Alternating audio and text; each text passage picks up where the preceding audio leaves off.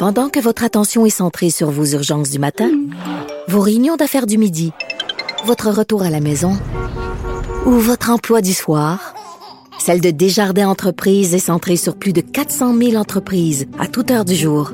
Grâce à notre connaissance des secteurs d'activité et à notre accompagnement spécialisé, nous aidons les entrepreneurs à relever chaque défi pour qu'ils puissent rester centrés sur ce qui compte, le développement de leur entreprise. Je veux revenir euh, quand même euh, sur ces annonces faites par le gouvernement euh, Legault, la période de questions qui se continue. Euh, je sais pas pour vous, mais je sens pointe quand même cette idée. J'en parlais avec Vincent parce que bon, on va déconfiner certaines régions. On le sait, les points chauds, c'est à Montréal. J'ai l'impression qu'on va nous annoncer quand même bientôt pour la région montréalaise. Entre autres, là, c'est vraiment une impression parce qu'évidemment, on écoute les points de presse chaque jour comme vous. Puis à un moment donné, on peut un peu anticiper qu'est-ce qui va s'en venir. J'ai l'impression qu'à Montréal aussi, euh, on va élargir euh, dans les prochaines semaines. Certaines entreprises pourront réouvrir, qu'on pourra peut-être recommencer à avoir droit à certains services. Je trouve que ça sent ça. On pourra quand même voir qu'est-ce qui s'en vient, mais j'ai bien l'impression que ce sont des nouvelles positives qui s'en viennent vers nous. Là, euh, parlons quand même de ce qui se passe. Puis je veux pas ça fait très théorie du complot là, mais en ce moment, il y a beaucoup de gens qui évoquent une théorie voulant que la COVID-19 soit sortie d'un laboratoire en Chine. Et là, on se demande à quel point on peut se fier aux informations données par le gouvernement chinois. Et on va se poser la question avec l'ancien ambassadeur du Canada en Chine, Guy Saint-Jacques. Bonjour, Monsieur Saint-Jacques. Euh, bonjour, Madame Peterson.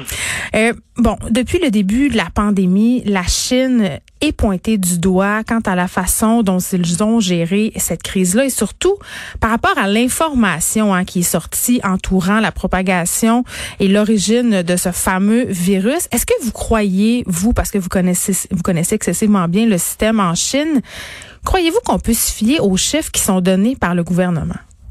Malheureusement, on peut pas le faire. Puis je dirais en ce qui concerne la gestion de la Chine que dans la deuxième phase, ça a été euh, ça a été bon. Ils ont pris des mesures de, confinement, mais que euh, ils ont perdu un temps précieux au début parce que euh, soit qu'ils les autorités locales pensaient qu'ils seraient capables de contrôler l'épidémie, mais toujours est-il qu'ils n'ont pas suivi les protocoles qu'ils avaient développés pour éviter la répétition de la crise du SRAS en 2003.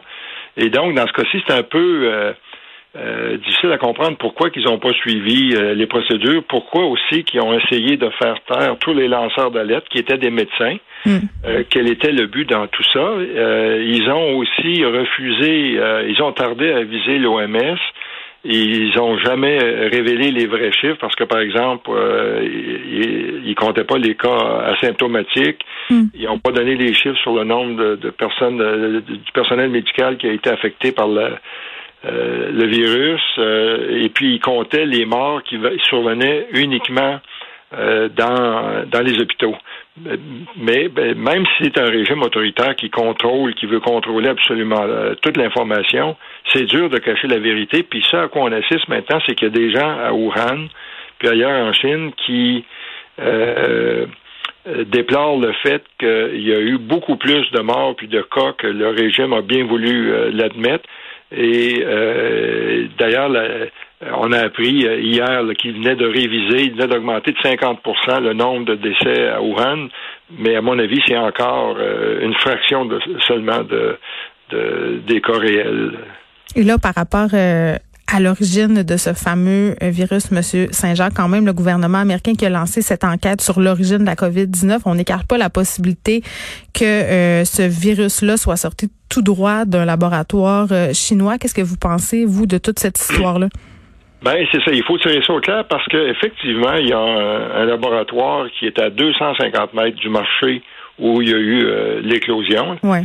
Euh, c'est euh, ça s'appelle c'est l'institut de virologie de Wuhan et puis c'est connu qu'ils font des, des recherches sur les maladies infectieuses. Et dans ce cas-ci, moi je pense que les Américains ont sans doute accès à, des renseignements euh, privilégiés là, grâce à, à leurs moyens d'espionnage. et donc, ils ont dû découvrir qu'il y avait soit qu'il y a eu des conversations entre officiels chinois qui ont parlé du problème, et donc, c'est quelque chose qu'il va falloir tirer au clair. Il y a eu aussi un autre rapport que je voyais qui venait de Luc Montagnier, qui est un scientifique français qui a reçu le prix Nobel il y a quelques années et qui lui aussi pense qu'il y a eu, c'est un, un virus qui se serait échappé du laboratoire, donc qui n'avait pas des mesures de contrôle suffisamment adéquates. Puis, ce que tout ça signifie, bien sûr, ça vient euh, mettre en question euh, euh, la, véracité des, des rapports faits par la Chine. Ça soulève des interrogations sur la façon dont l'OMS a géré la crise. Et quand on prend compte de l'ampleur des des conséquences de tout ça en termes de dizaines de milliers de morts, en mm. termes d'une récession euh, économique extraordinaire, je pense qu'on est en droit d'exiger qu'il y ait une enquête approfondie pour tirer les choses au clair, puis euh, tirer les leçons pour éviter la répétition d'un tel épisode. Mais bien sûr, si la Chine a quelque chose à cacher, ils vont, ils voudront pas euh, collaborer euh, euh, à la tenue d'une telle enquête, je pense. Mais en même temps, ça soulève aussi, comme vous l'avez dit, toute notre dépendance aussi à la Chine. En ce moment, bon, l'OMS est critiquée parce que j'ai l'impression qu'elle ne veut pas non plus s'attirer les colères de la Chine, comme beaucoup de pays. Justin Trudeau a été critiqué plutôt pendant son point de presse. On lui a posé la question est-ce que par rapport au rôle justement de la Chine dans cette pandémie mondiale, pourquoi on n'a pas été plus dur avec la Chine? Et vraiment, ce qu'il a répondu, je trouve que ça représente tout à fait bien ce que vous venez de dire. Il a répondu parce qu'on a besoin d'équipement. On a besoin de la Chine. C'est ça la vérité, Monsieur Saint-Jacques. On est un peu prisonnier de ça. Ben tout à fait. Puis ça met le, Canada dans une position euh, très difficile. Ben mais hein. Euh, et euh, contrairement au président français ou à Boris Johnson en Angleterre ou le, premier ministre australien ou Donald Trump, eux ont dit, ont critiqué puis ont dit, il faut savoir. Moi je pense dans le cas du Canada, bien sûr la priorité pour le gouvernement c'est de avoir accès à suffisamment de matériel pour nous aider à passer à travers la crise. Ça, veut dire qu'on a encore besoin probablement de matériel pour encore, euh, je dirais, euh, six semaines, et puis ensuite s'assurer qu'on en a suffisamment. Mais à plus long terme, ce que ça veut dire aussi, c'est qu'il faut diversifier les chaînes d'approvisionnement pour éviter d'être dépendant d'un pays, d'un seul pays, euh, tant sur le plan des médicaments, parce que une grande partie des médicaments, euh, soit les, les, médicaments eux-mêmes ou euh, des composants majeurs de ces médicaments-là sont fabriqués en Chine. Et euh, à nouveau, il va falloir investir nous-mêmes pour éviter la répétition d'une telle crise. Puis j'espère que plus tard, puis peut-être si on peut être en bonne compagnie. par exemple, si le G7 ou le G20 hmm. disait bon, il faut tirer les choses au clair, il faut qu'il y ait une enquête. Euh, pour euh, savoir qu'est-ce qui s'est vraiment passé, ben là, que le Canada puisse se joindre à ça. Et, puis, il faut dire aussi que tout ça survient à un moment où nos relations avec la Chine sont pas bonnes à cause... Euh, c'est le cas depuis l'arrestation de Mme Mang qui est survenue en décembre 2018. On a deux Canadiens qui sont emprisonnés là-bas. On a perdu des milliards de dollars en exportation l'an passé. Fait que tout ça euh, survient à, un bien mauvais moment, puis euh, ça place euh, le premier ministre dans une situation difficile. Oui, puis en plus, euh, par rapport à toute cette question du laboratoire chinois, ça participe malheureusement à une espèce, il y a plusieurs théories conspirationnistes qui circulent en ce moment sur les médias sociaux. Ça participe aussi à une certaine désinformation, et ça, c'est un peu déplorable par rapport au virus dans ce laboratoire l'hypothèse sur laquelle ce serait un virus qui aurait été créé par les Chinois, quand même, il faut l'écarter. À date, euh, c'est pas ça qui ressort euh, des différentes enquêtes qui sont menées. Là, ça serait un virus naturel existant. Là. Ça, il faut quand même le préciser, Monsieur Saint-Jacques. Ben en fait, c'est ça.